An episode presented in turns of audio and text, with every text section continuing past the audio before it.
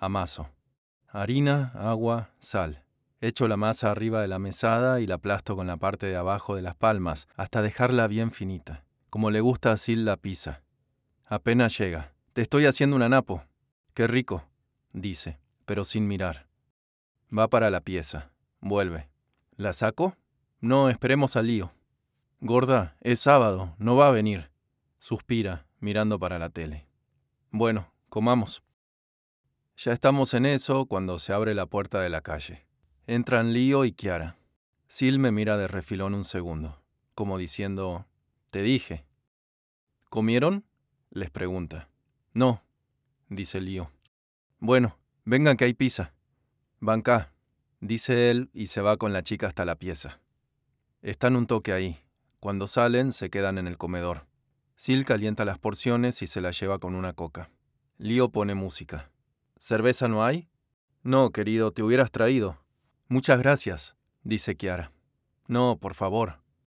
Sil cierra la puerta y se pone a lavar los platos. Yo miro la pelea, un tucumano bien plantado contra un pibe de ciudadela. Mientras miro, me arreglo un mitre. Le pongo pegamento a la suela, aprieto fuerte, después lo dejo apoyado abajo de la pata de la mesa para que le haga presión. Entonces el ruido de un vaso que se cae. No se rompe, pero se siente el golpe. Después unos pasos. Kiara ahora en la puerta. Perdón, me dijo Lío que les pidiera un trapo de piso. Sí, querida. Silva al lavadero y se lo da con un secador.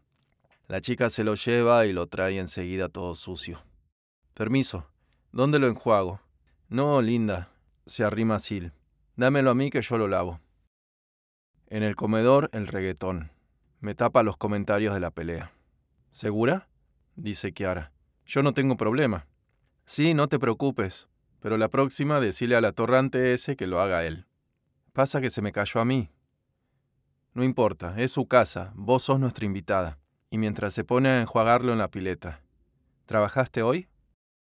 Sí, hasta hace un ratito. ¿Y qué tal? Tranquilo.